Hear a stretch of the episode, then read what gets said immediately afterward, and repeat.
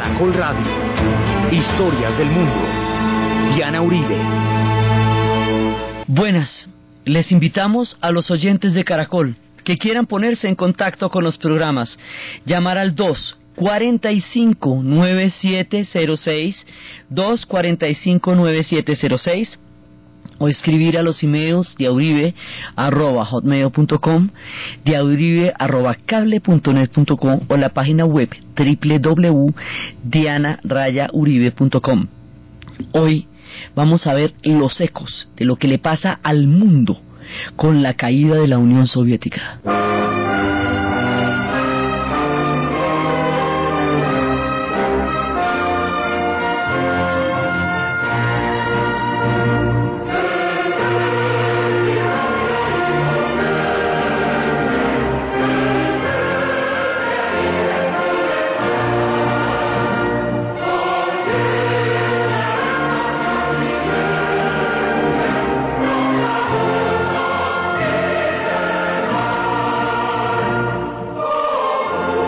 Vez pasada estábamos viendo cómo los acontecimientos llevaron hasta la caída de la Unión Soviética. Estábamos viendo el momento en que se declaró disuelta la Unión Soviética en la conferencia en Minsk, Bielorrusia, cuando ya desapareció definitivamente. Estábamos viendo cuando bajó la bandera de la hoz y el martillo del asta del Kremlin y cómo cuando eso sucedió, todo la, el fundamento histórico de los últimos 70 años del país que es el mundo había conocido como la Unión de Repúblicas Soviéticas Socialistas desapareció y toda la cantidad de cosas que bajaban con esa bandera también y que desaparecían con esa idea en la Unión Soviética.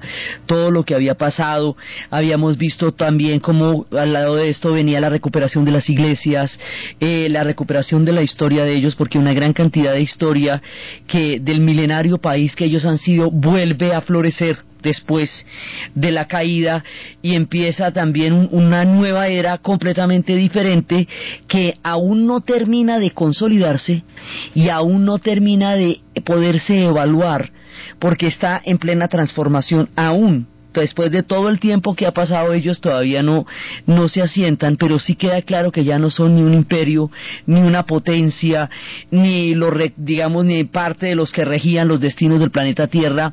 Es tan importante la caída de la Unión Soviética y son tantas las cosas que se derivan de este hecho que Erich Hobsbawm decía que el siglo XX comenzó en 1917 con la Revolución de Octubre y termina en, en el momento en que cae la Unión Soviética en el 91, ahí termina. Él dice que ese es el siglo XX corto porque de ahí en adelante empieza otra era histórica, aunque el siglo no vaya a terminar sino cronológicamente hasta el 2000. La historia tiene etapas distintas a la que tienen los años, no necesariamente. Entonces, eso le pasa a la Unión Soviética, pero es que como la Unión Soviética representaba un orden mundial, y se fue globalizando todo lo que hemos visto, entonces el mundo va a tener un impacto descomunal con la caída de la Unión Soviética. Eso va a pasar de todo y se va a transformar absolutamente todo el planeta y la forma de pensamiento y de entender al mundo, todo se va a transformar con la caída de la Unión Soviética. Es uno de los hechos más trascendentales de la era moderna. Entonces, empecemos por partes, porque aquí viene el orden mundial, el orden militar, el orden político, la idea misma que estaba asociada a esa bandera roja que salía, que caía del asta del Kremlin, los países que quedaron eh, directamente ligados al destino de la Unión Soviética y que no escogieron su caída y que una vez que ella se desapareciera su destino quedaba completamente a la deriva todas las, las transformaciones que eso va a tener en el mundo es lo que vamos a ver hoy. Entonces por partes se disuelve la Unión Soviética en Minsk.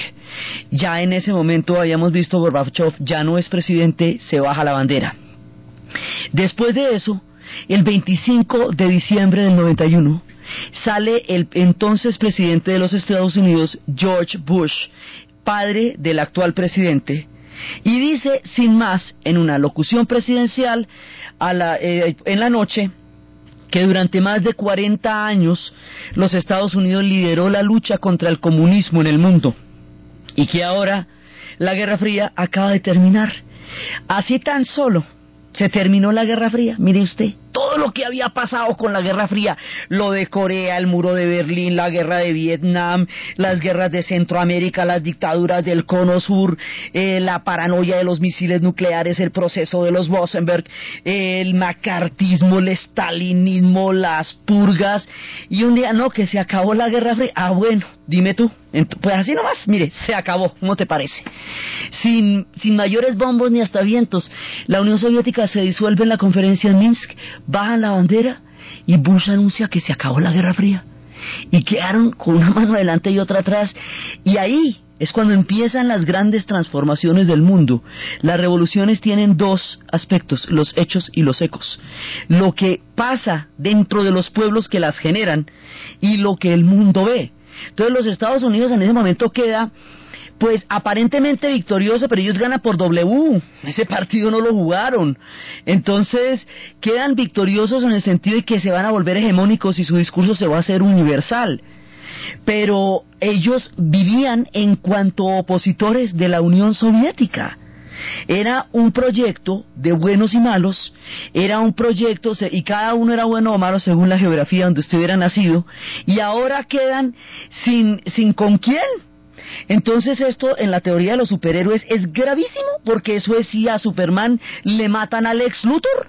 Y es como si Batman se queda sin el guasón y sin el pingüino. Aquí se acaban los malos del paseo. Y empieza el casting de malos, dificilísimo de llenar con la fragmentación en la que quedó en ese momento el mundo. Arranca el, casting de malos solo hasta el 11 de septiembre. Pudieron eh, encontrar a quien renovar su casting de malos, porque es que imagínense que en esa época todo estaba hecho con que la Unión Soviética y el comunismo eran los malos. Si acaba la Unión Soviética y el comunismo, entonces Estados Unidos queda como con un stock de vacunas para la cual ya no hay enfermedad es como si desapareciera el demonio de la Edad Media. ¿Qué se quedan haciendo? ¿Para qué sirve la OTAN? ¿De qué sirve todo el poderío militar si era contra la Unión Soviética? Y ahora ya no hay Unión Soviética. Entonces, ¿dónde los deja ellos? Hegemónicos, sí, pero hegemónicos de qué? Hegemónicos, ¿para dónde? Entonces, es una, digamos, una dualidad muy grande la que sucede cuando termina la Unión Soviética. Al poco tiempo de la disolución, imagínese que se acaban, se termina oficialmente el Pacto de Varsovia. Y entonces, si se termina el Pacto de Varsovia, que eran todas estas unidades de tanques que atravesaban los países de Europa del Este y todo, ¿en qué queda la OTAN? ¿Cómo te parece? ¿En qué queda la OTAN? ¿Cómo para qué sirve? Si esta era la oposición al pacto de Varsovia. Y así por el estilo, geopolíticamente hablando, se van desbaratando todas las bases de lo que en un momento dado justificó todos los arsenales. Entonces, bueno, uno se pregunta, ¿y para qué sirvió la Guerra Fría, hombre? Eh, ¿Habría que hacerla en primera instancia? ¿Pudiéramos haber evitado semejante paranoia durante más de 45 años?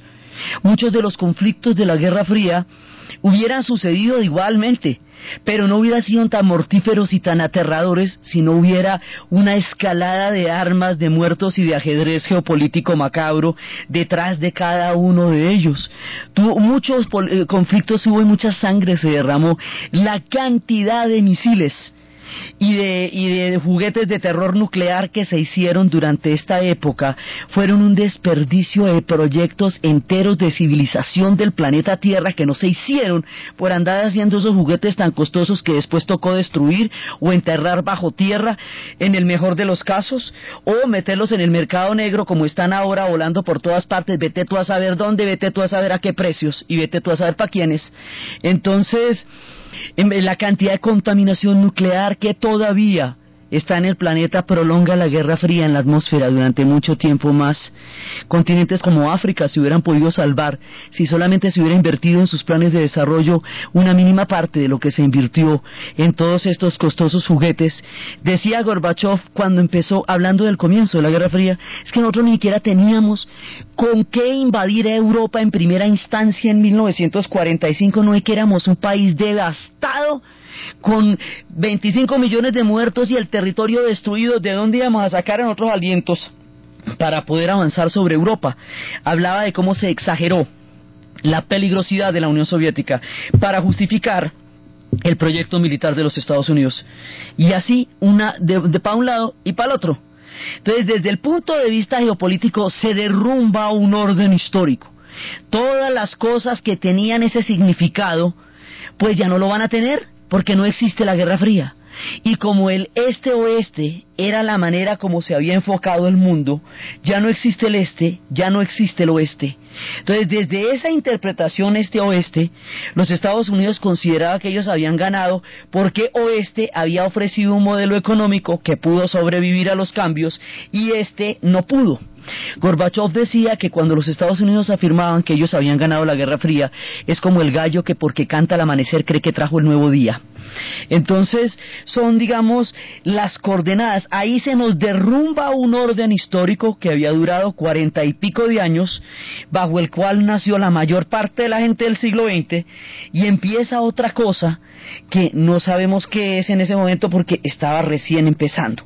Entonces, primero, desde el punto de vista geopolítico, se acaba el pacto de Varsovia, se acaba la coordenada de la Guerra Fría, la hegemonía de la Unión Soviética, empieza un mundo unipolar, se acaba el contrapeso, se acaban las razones para que todos esos arsenales existan.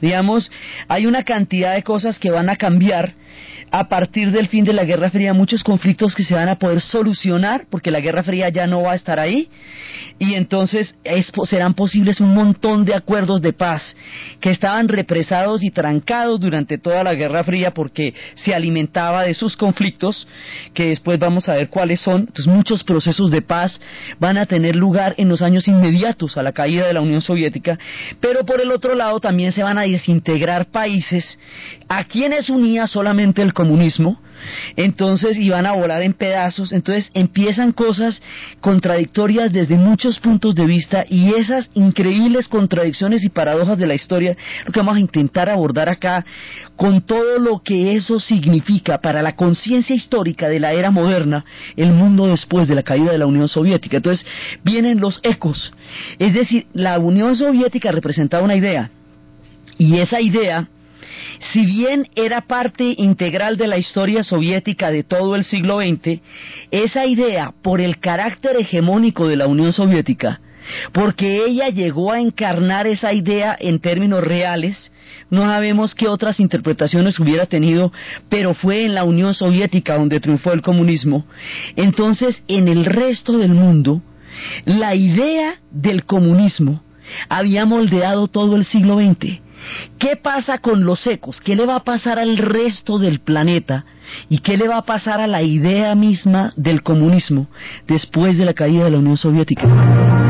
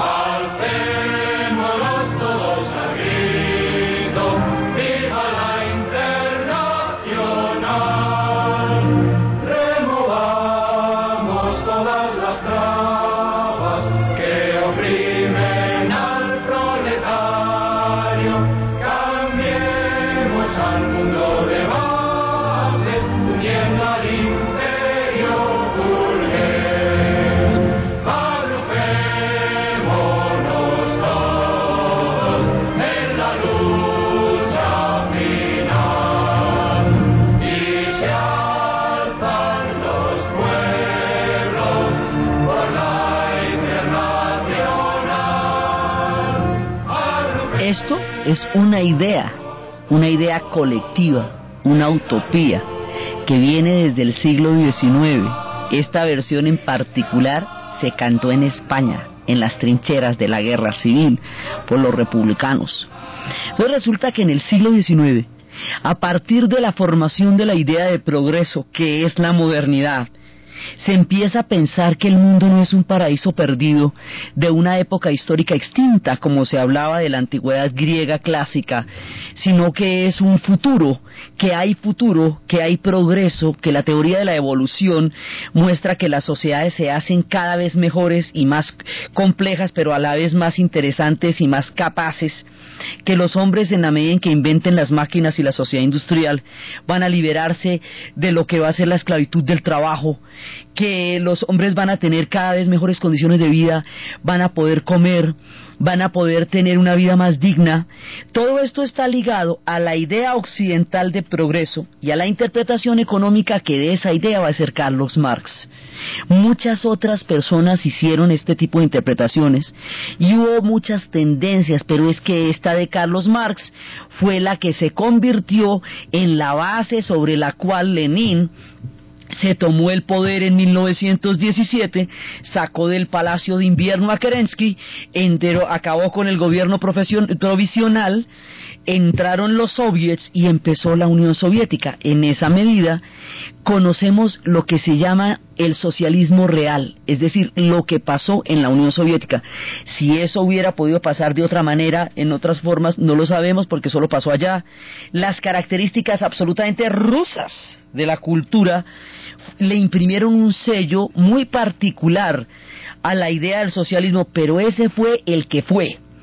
Entonces, como ese socialismo adquirió un carácter global durante toda la era de la Guerra Fría, y su espectro empezó a, hacer una trayectoria histórica importantísima desde el momento mismo del triunfo de la revolución, medio mundo está metido en esto. Entonces, ¿qué va a pasar con la idea? ¿Qué va a pasar con el momento en que baja la bandera del Kremlin para el mundo? Esto es equivalente, con todo respeto y guardadas las proporciones, a que un día el Vaticano declarara que ya no es católico y que todo el mundo iría a ver qué hacía con su fe. Y usted miraría a ver qué hace con su fe, y usted miraría a ver si va a misa, usted miraría a ver si cree o si no cree. Es como el centro, el núcleo histórico que dio origen a un pensamiento y a una fe, porque esto llegó a serlo también, desaparece de la historia y todos los demás se quedan montados en ese cuento porque duraron 70 años montados en ese cuento y ahora se acabó y mire a ver. Entonces, ¿dónde queda la izquierda? ¿Dónde queda la derecha? ¿Qué es ser comunista? ¿Qué ser anticomunista si eso ya no existe? Toca pensar el mundo de otra manera. Pensar el mundo de otra manera es uno de los esfuerzos más grandes que puede hacer una sociedad en su tiempo. Entonces la Unión Soviética era la representación de todo eso, ya no existe no existe la Unión Soviética. Todo el mundo va a interpretar eso como mejor le parezca, pero lo que sí queda claro es que eso ya no es problema de los rusos. Los rusos embarca, han embarcado a la gente en unas historias poderosísimas y luego se bajan. ¡Chao! Se bajaron de la Primera Guerra Mundial después de que metieron a Europa en esas. Y se bajaron del comunismo después de 70 años de Guerra Fría y dicen, bueno, chao, tapo, ya no juego más. Y mire a ver usted como en qué cree. Entonces, el problema, ¿no? Es impresionante porque ligado a esa idea había un concepto colectivo de los derechos de los trabajadores. Ese concepto colectivo de los derechos de los trabajadores había emanado, por un lado, de los estados benefactores después de la Segunda Guerra Mundial, que habían mostrado una compensación histórica frente a toda la gente y al sacrificio que habían hecho en la guerra, pero por el otro lado, también eran un contrapeso a los movimientos obreros que habían hecho unas presiones inmensas por la jornada de las ocho horas, por el derecho a los salarios, a las vacaciones, a las primas, a las prestaciones, a los contratos a término indefinido. Todo eso se acaba. En el mundo del mercado, eso no es rentable. La economía se va a volver una ideología. Y de aquí en adelante lo único que realmente importa es lo que es rentable. Darles prestaciones no es rentable. La salud pública no es rentable. Ahora se va a volver prepagada, va a haber aseguradoras. que, no, que no le cubren a usted necesariamente. Usted está enfermo del corazón, bueno, eso no se lo cubrimos, enférmese de otra cosa. Entonces, el Estado benefactor como un concepto de una sociedad que tiene la obligación de velar por los intereses de los más desprotegidos, desaparece porque ya no hay una presión que lo obligue a hacer. Antes la amenaza de la Unión Soviética hacía que generara problemas internos que de pronto necesitaran soluciones eh, sociales para evitar que les extendieran los ecos de la revolución. Pues ahora ya no hay ninguna revolución, lo que hay es mercado entonces ya no hay necesidad, pero no es rentable. Entonces dejan de ser rentables los pensionados, los ancianos, porque dentro del esquema productivo eso ya no es viable. Dejan de ser rentables todos los sectores más desprotegidos de la sociedad, porque no, ya no es importante esto, deja de ser rentable el trabajo como fuente de pertenencia e identidad histórica, porque ya tener todo ese montón de trabajadores no se necesitan con los cambios tecnológicos de los computadores, entonces se pueden despedir 14 mil trabajadores de la Ford, cuando la Ford se hizo grande precisamente por darles toda clase de oportunidades, tiempo libre y automóviles a sus trabajadores. 14 mil, 15 mil trabajadores de la Toshiba cuando Japón se reprodujo y se reconstruyó a través de la fuerza del trabajo. Entonces, el trabajo como concepto histórico de una sociedad desaparece y queda cambiado por el mercado.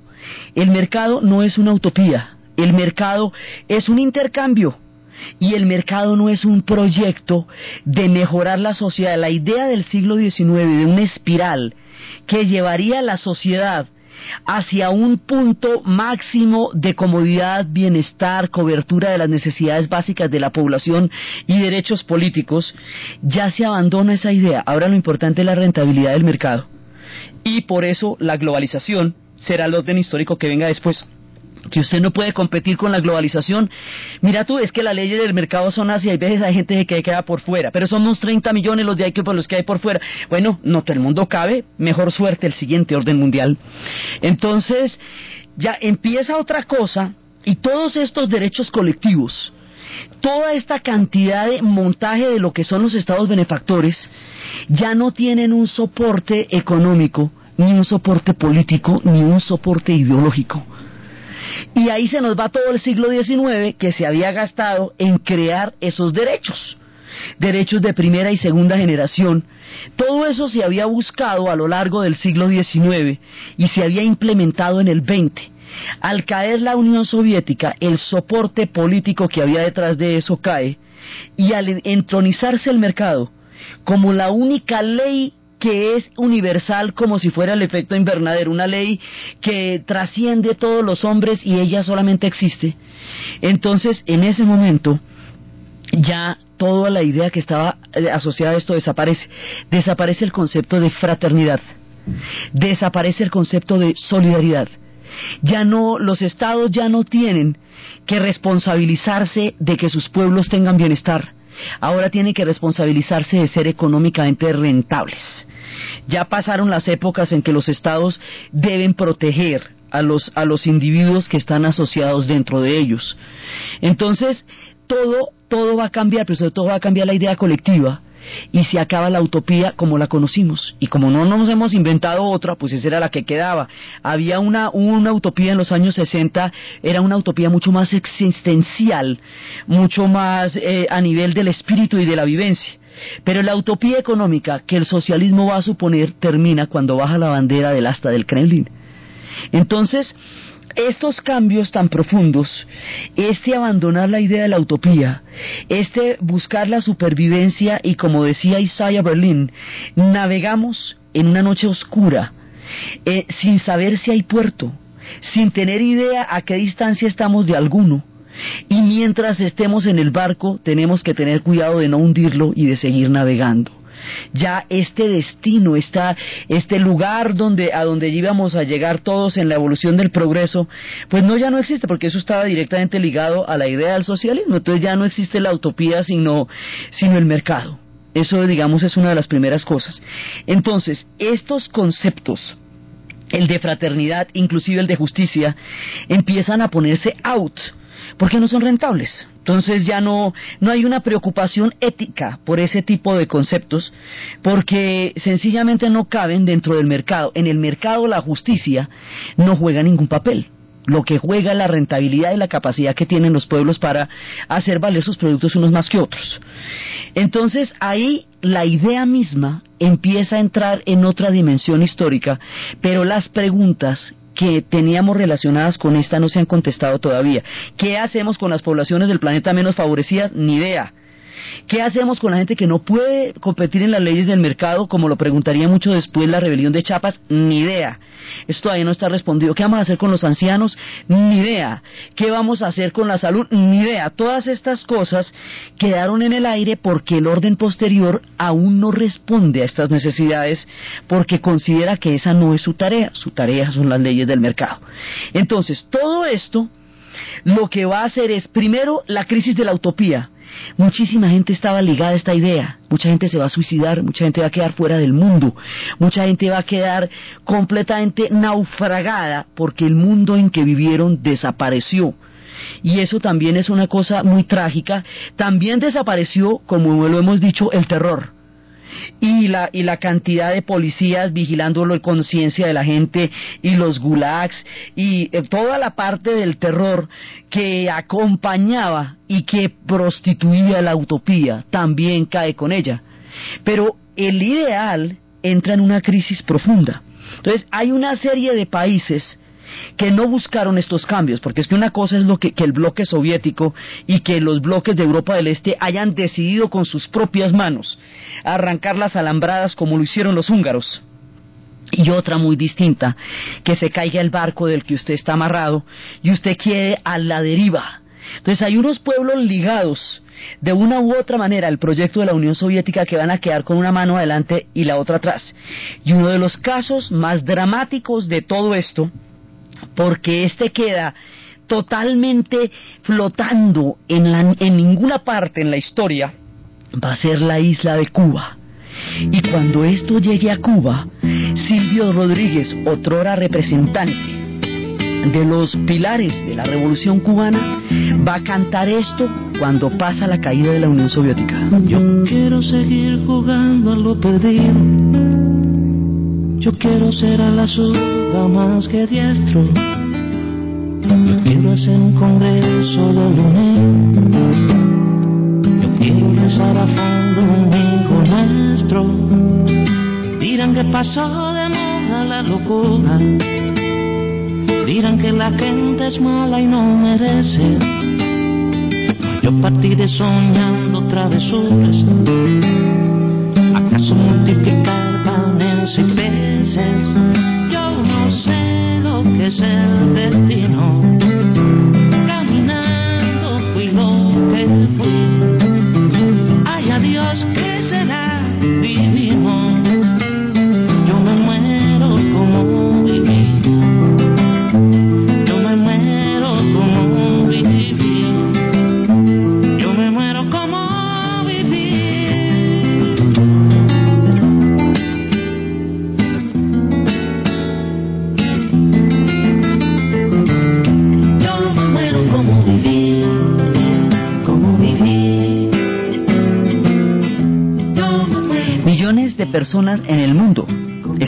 A esta idea. Y el vacío de utopía que queda, una vez que cae esa bandera del asta del Kremlin, es equivalente al vacío cuando se hunde un barco como el Titanic, que hay un efecto de succión después de la que la masa del barco se ha hundido en el océano, que se chupa todo lo que está alrededor. Se va a generar un vacío histórico muy grande también, porque esta idea contestaba muchas cosas, estaba rodeada de horrores también. Y, y por eso fue que cayó, en mucha medida, porque eran regímenes que no eran humanos, también lo decía así Václav Havel, y, se- y era fácil ser romántico cuando no se vivía en ellos. Si no, no hubiera caído. Pero por el otro lado, estaba asociado a la idea de la utopía. Y esa es la profunda contradicción de lo que significa la caída de la Unión Soviética. Las dos cosas. La caída de regímenes brutales y totalitarios que habían ahogado a los checos hasta niveles terribles en su alma, pero también la caída de una idea de buscar la fraternidad como proyecto. Desde las épocas en que los estados no podían intervenir en nada en el siglo XIX y dejaron morir a los irlandeses de hambre, en la hambruna de la patata, donde 8 millones de personas entraron en una crisis donde cuatro y media se fueron y la, la otra mitad murió de hambre. Desde esas épocas hasta cuando se considera que el Estado tenía una responsabilidad histórica con su pueblo, todo eso se ve alterado en el momento en que cae la idea. La Unión Soviética decidió su caída con sus propias manos hicieron todo el proyecto y llegó hasta el punto que nosotros hemos visto a lo largo de estos relatos. A ellos les pasó fue en sus marchas que sucedió ante sus ojos, que pasó por sus decisiones, que llegó a suceder. Pero resulta que a los cubanos no, los cubanos no habían dicho nada. Entonces un día no llegaron las llantas de las tractomulas. Otro día no llegaron las tractomulas. Otro día no llegó la gasolina. Otro día no llegaron los agroinsumos. Como esta es una isla en el Caribe, cuyo sentido de existencia era ser la punta de lanza de la Guerra Fría de la Unión Soviética en el Caribe, cuando no existe la Unión Soviética no le va a llegar nada, porque hay un momento en que la Unión Soviética ya no le puede mandar nada porque ya no, ella ya no tiene con su, no puede ni con su alma, no, ya no tiene ni, ni cómo, pues no le va a mandar a Cuba, Cuba es una isla, lo que no le llegue ella no lo puede producir, era una economía subsidiada, totalmente dependiente, en donde se cambiaba la caña de azúcar por petróleo, entonces si no le llega el petróleo usted con la sola caña, ¿qué hace? El cañazo. Entonces, en ese momento, esta gente queda con una mano adelante y la otra atrás y quedan completamente, se, les acaba toda la, la subsistencia física. Cuba languidece después de esto y un día a la isla no va a llegar nada. Y el día que no llega nada, Fidel se para y dice, bueno, vamos a dolarizar la economía vamos a abrir la isla al turismo y vamos a declarar una cosa que se llama el periodo especial. Periodo especial, como lo dicen ellos. Ese periodo especial significa que van a reconstruir una economía a partir de ninguna parte. Porque además, fuera de que la Unión Soviética ha caído, en rigor, si la Unión Soviética ya no está, y era por la Unión Soviética que Cuba tenía un bloqueo, en rigor, pues tendrían que haber levantado el bloqueo inmediatamente, ¿cierto? Eso se cae de su lógica. Pues no, no les van a levantar el bloqueo y no se los han levantado. ¿Por qué? Porque siendo este el conflicto más emblemático a nivel este-oeste, de todas maneras es la historia de un pueblo repartido en dos territorios. Un pueblo que tiene 4 millones de personas en Miami y que tiene 11 millones de personas en la isla. Y ese odio va a llegar a un punto en el que más allá de la caída de la Unión Soviética todavía se conservan los dos esquemas de dos países, de un mismo pueblo en dos países. Es un odio relativo porque todos se sostienen los unos a los otros y todos son primos los unos de los otros y viven por las mesadas los unos y los otros. Y finalmente hay una utilización política de los Estados Unidos que no le puede levantar el bloqueo porque considera que es la piedra en el zapato, la espina de pescado, aquello que no pudo nunca conquistar, habiendo conquistado el mundo y habiendo quedado como una potencia hegemónica después de la caída de la Unión Soviética, Cuba seguía estando ahí y Cuba sigue estando ahí. Esto le va a generar además a Cuba sobrevivir en esas condiciones. Va a ser muy, muy difícil porque el desabastecimiento de la isla, la pobreza y el control. Entonces hay un momento en que ya no hay comida.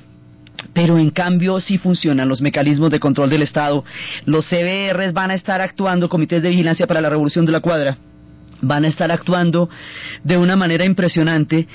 Va a haber unas crisis tan profundas, tan profundas en Cuba, el calor, el hambre, el desabastecimiento, la desesperanza, el sueño roto, el presente era de lucha y el futuro socialista y el día que llegó el futuro ya no había ningún futuro y todo el sacrificio de la zafra para que las siguientes generaciones tuvieran una vida mejor, llegaron las siguientes generaciones y las estaba esperando el hambre, donde todo el mundo había apostado a que les estuviera aguardando la esperanza.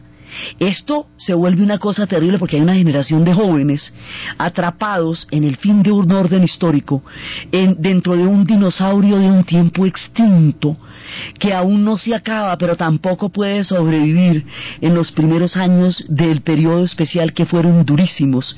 Esta crisis va a llevar a miles de personas a salir al mar en neumáticos, en llantas, en tablas, en lo que sea, los balseros, el movimiento de los balseros, que es una desesperación ir a morir entre los tiburones del Golfo, tratando de llegar a 90 millas de Miami, con tratos tan perversos como que usted tiene que tocar los límites de la tierra, y si se caen en un puente como una vez pasó y el puente está roto, se considera que ya no están en tierra porque el puente estaba roto.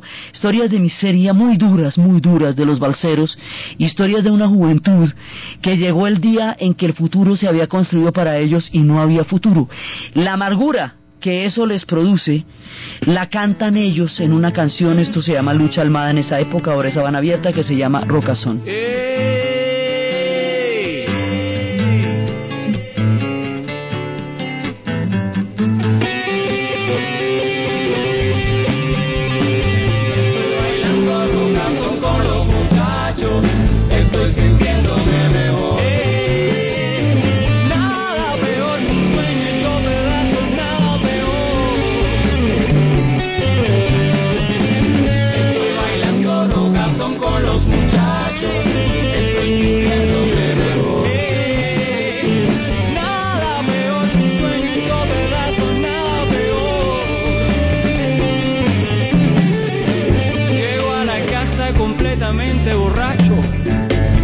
Con las patas de la mesa o el sillón.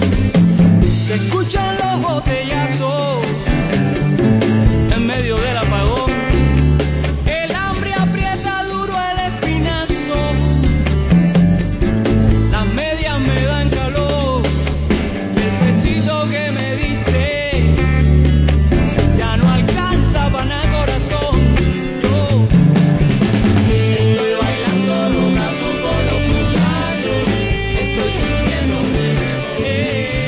periodo especial lleva a Cuba a límites absolutamente dramáticos de su historia. Lleva a la prostitución, que es muy grave porque la revolución se hizo para que no hubiera prostitución. Lleva a, un, a una sin salida en la historia terrible y serán años muy duros, muy duros. Años que están pasando un poco ahora por la ayuda de Venezuela, pero esos años fueron durísimos y fueron los años en que la pudimos conocer porque al caer la Unión Soviética y levantarse el bloqueo, digamos, no el bloqueo económico, sino el acceso a la isla, se abrió la isla al turismo. Antes era un misterio, se llegaba desde Panamá con un papelito aparte, todavía existe el papelito aparte, nunca durante la Guerra Fría se pudieron visar pasaportes con entradas a países socialistas porque si no, no se podía entrar a Occidente. Para entrar a la Unión Soviética tocaba uno verde, para entrar a Cuba tocaba uno amarillito que todavía toca la tarjeta de turismo. Entonces, antes esto era un misterio de las cosas más impresionantes, solo podían ir las personas que estaban afiliadas de alguna u otra manera al régimen. De- a partir de- del momento de la apertura, el mundo va a conocer a Cuba. La conoce cuando más famélica y triste está, en su momento más duro, en la era de los balseros, pero la conoce. Y un pueblo mítico, siempre aislado por un orden histórico, queda finalmente en el Caribe y se puede ir a ver como no se podía ir a ver antes. Pero Cuba va a pasar los años más duros del mundo porque la razón histórica que le daba su, su, su momento ya no va a estar. Y esto va a ser absolutamente duro entre la represión, la dolarización de la isla, la desesperación, los balseros, la manera de buscar en cualquier turista que llegue una oportunidad para que alguien lo saque de la isla y les dé vida, trabajo y comida en cualquier condición, los músicos acorralados contra la pared dispuestos a aceptar cualquier contrato con tal de salir de ahí, una juventud sin proyecto, la gente vendiendo en las playas tabaco y PPG, pero esos son estudiantes de tercer y cuarto semestre de matemáticas puras, los atletas de alto rendimiento por las calles, todo, o sea, un país que se ha preparado para ser una potencia del mundo socialista, se le acabó el mundo socialista. Entonces todo lo que significaba el deporte, el alto rendimiento, todo eso ya no hay plata para eso, hacen lo que pueden y aún ganan, pero ya no es eh, el proyecto así que ellos eh, tenían con toda la cantidad de, de recursos que tenían para tenerlo antes, entonces todo una- un nivel educativo altísimo, pero sin oportunidades de ejercer. Lo que ellos estudiaron es como la historia de cómo queda Cuba social, política e ideológicamente resume las contradicciones y la cantidad de cosas que pasan cuando cae la Unión Soviética. Quedan sin un sueño, quedan con un espíritu de comunidad y de integración que fue lo que de todas maneras a ellos les dio una salida en la historia, pero quedan sin sueño, sin plata, sin comida, sin política, sin ideología, a la deriva y como representantes de un mundo que ya ha muerto en ese momento. Uno de los momentos más difíciles de la historia. Entonces, eso le pasa a Cuba, que no escogió de ninguna manera que se cayera la Unión Soviética y que jamás se imaginó que eso le fuera a pasar y que nunca creyó que tuviera que salir de ahí en balsas buscando un futuro mejor cuando el futuro era socialista y el presente era de lucha. Así los criaron a todos. Y esto resulta increíblemente doloroso para un pueblo que ha creído tan profundamente en la idea del socialismo como en la misma nacionalidad cubana que ellos tienen. Esos son unos. Entonces vamos unos por unos. Otros que van a quedar temporalmente a la deriva se van a recuperar y se van a recuperar ampliamente. Y hoy por hoy están muy bien, pero pasaron los años más duros del mundo. Fueron los vietnamitas. Ese era otro pueblo ligado a la Unión Soviética, ayudado a la Unión Soviética, emblemático desde la guerra con los Estados Unidos en ese país. Y hay un momento, de nuevo, en que la Unión Soviética ha caído y todavía no les han levantado el bloqueo y el embargo que pesó sobre Vietnam durante más de 25 años después de terminado el conflicto. Ahí Vietnam se hunde en la historia en ese instante.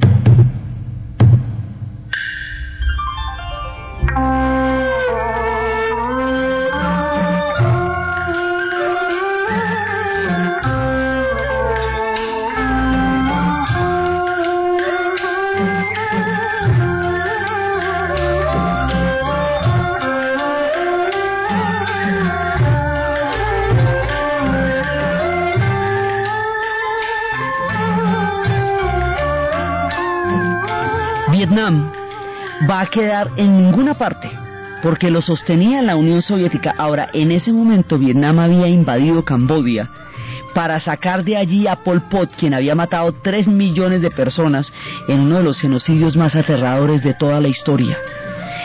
Vietnam lo invadió para sacarlo del poder, para acabar con el régimen de los Khmer Rouge y terminar de esa manera la pesadilla que Camboya está viviendo. Pero Vietnam, una vez terminado la, eh, el objetivo que era sacar a los Khmer Rouge, se quedó en Camboya, lo que a los cambodianos les parecía un tris incómodo, sobre todo porque la parte sur de Vietnam alguna vez fue Camboya. Entonces eso no les parecía una muy buena idea después de logrado el objetivo. Cuando cae la Unión Soviética, Vietnam se retira de Camboya, no puede seguir allá y se queda en su propio país y se quedan con el embargo y sin la Unión Soviética. En ese momento empiezan a salir de los campos de concentración y de prisioneros los vietnamitas del sur que han perdido la guerra. Ya hace mucho el país se ha unificado, ellos se unificaron en 1977 después de terminada la guerra. Y estas personas que salen no tienen una viabilidad económica porque el país no la tiene. No la tiene ni para los del norte, que fueron los que ganaron. No la tiene ni para los de Hanoi. Pues menos la va a tener para los del sur que acaban de salir de las prisiones cuando empiezan los procesos de perdón de una nación que también se desangró durante la Guerra Fría.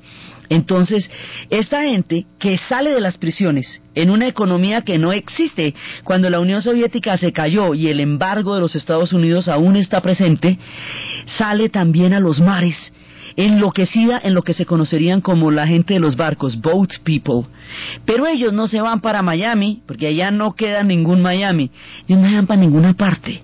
Ellos salen por el Golfo de Tonkin y salen por la parte del sur a nada, a Malasia, Singapur, a ver si pueden llegar a algún lado, a una deriva aún más larga y penosa que la de los cubanos, porque ellos no tienen ningún destino. Nadie los está esperando y no hay tratos políticos. Millones van a, a, salir en los barcos en las mareas de los inmensos mares de la China. Hasta que después, en 1996, ya esto, y con los laboriosos, lo increíblemente laboriosos que ellos son, han sido capaces de salir adelante pero los años inmediatamente después de la caída de la Unión Soviética, Vietnam tocó fondo. Después de una guerra tan aterradora, una crisis económica como la que vivieron después de la caída de la Unión Soviética hacía suponer que no había un mañana para los vietnamitas. Hoy son un pueblo pujante, progresista, lleno de posibilidades. Cambiaron su, eh, su economía, su régimen sigue siendo el mismo, pero tiene un nivel de credibilidad muy alto y vieron el sol de la historia. Pero el túnel que les tocó después de la caída de la Unión Soviética fue una cosa aterradora otro pueblo, serbios y montenegrinos, los otros son católicos porque formaron parte del, del imperio austrohúngaro, que son los eslovenos y los croatas. Esto se rompió en mil pedazos. A diferencia de la pacífica República Checoslovaca, que un día se dieron la mano y cada cual se fue para su cuarto, la República Checa y la República Eslovaca, estos se partieron en pedazos. Y lo último que los unía era el comunismo. Entonces, esto nos va a resultar tan sorprendente y así como hay pueblos que se desintegran como la Yugoslavia, que se los lleva la marea de la historia como Cuba y como Vietnam y el caso de Taiwán que después veremos, hay otros pueblos que tienen viabilidad porque se acabó la Guerra Fría, porque eso va a permitir un montón de procesos de paz simultáneamente, por lo mismo contradictorio que es el hecho. Esto va a permitir también la caída del apartheid, la paz en los primeros acuerdos de Oslo y muchas otras cosas que dan una nueva dinámica a la historia. Eso es lo que vamos a ver en el siguiente programa, estas dinámicas que son posibles y viables porque se acabó la Guerra Fría. Entonces, desde los más paradójicos espacios de la caída de la idea de la utopía, de los conceptos de desintegración, de la crisis del concepto de fraternidad, de los pueblos luchando por la supervivencia en la era del mercado, de los procesos de paz que son posibles porque acabó este orden, de todas las gigantescas transformaciones que aún no terminamos de evaluar en uno de los sucesos más trascendentales de la historia moderna, en el punto en que se había caído esa bandera que había bajado ese día del asta del Kremlin, en la narración de Ana Uribe, en la producción Ernesto Díaz y para ustedes feliz domingo.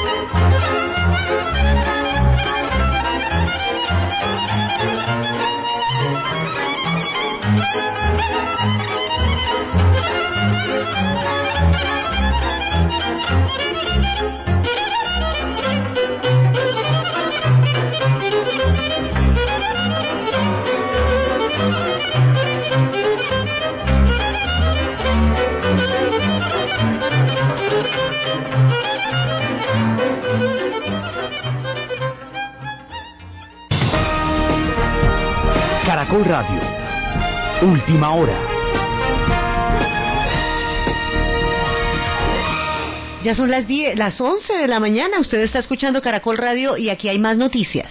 El presidente de Venezuela, Hugo Chávez,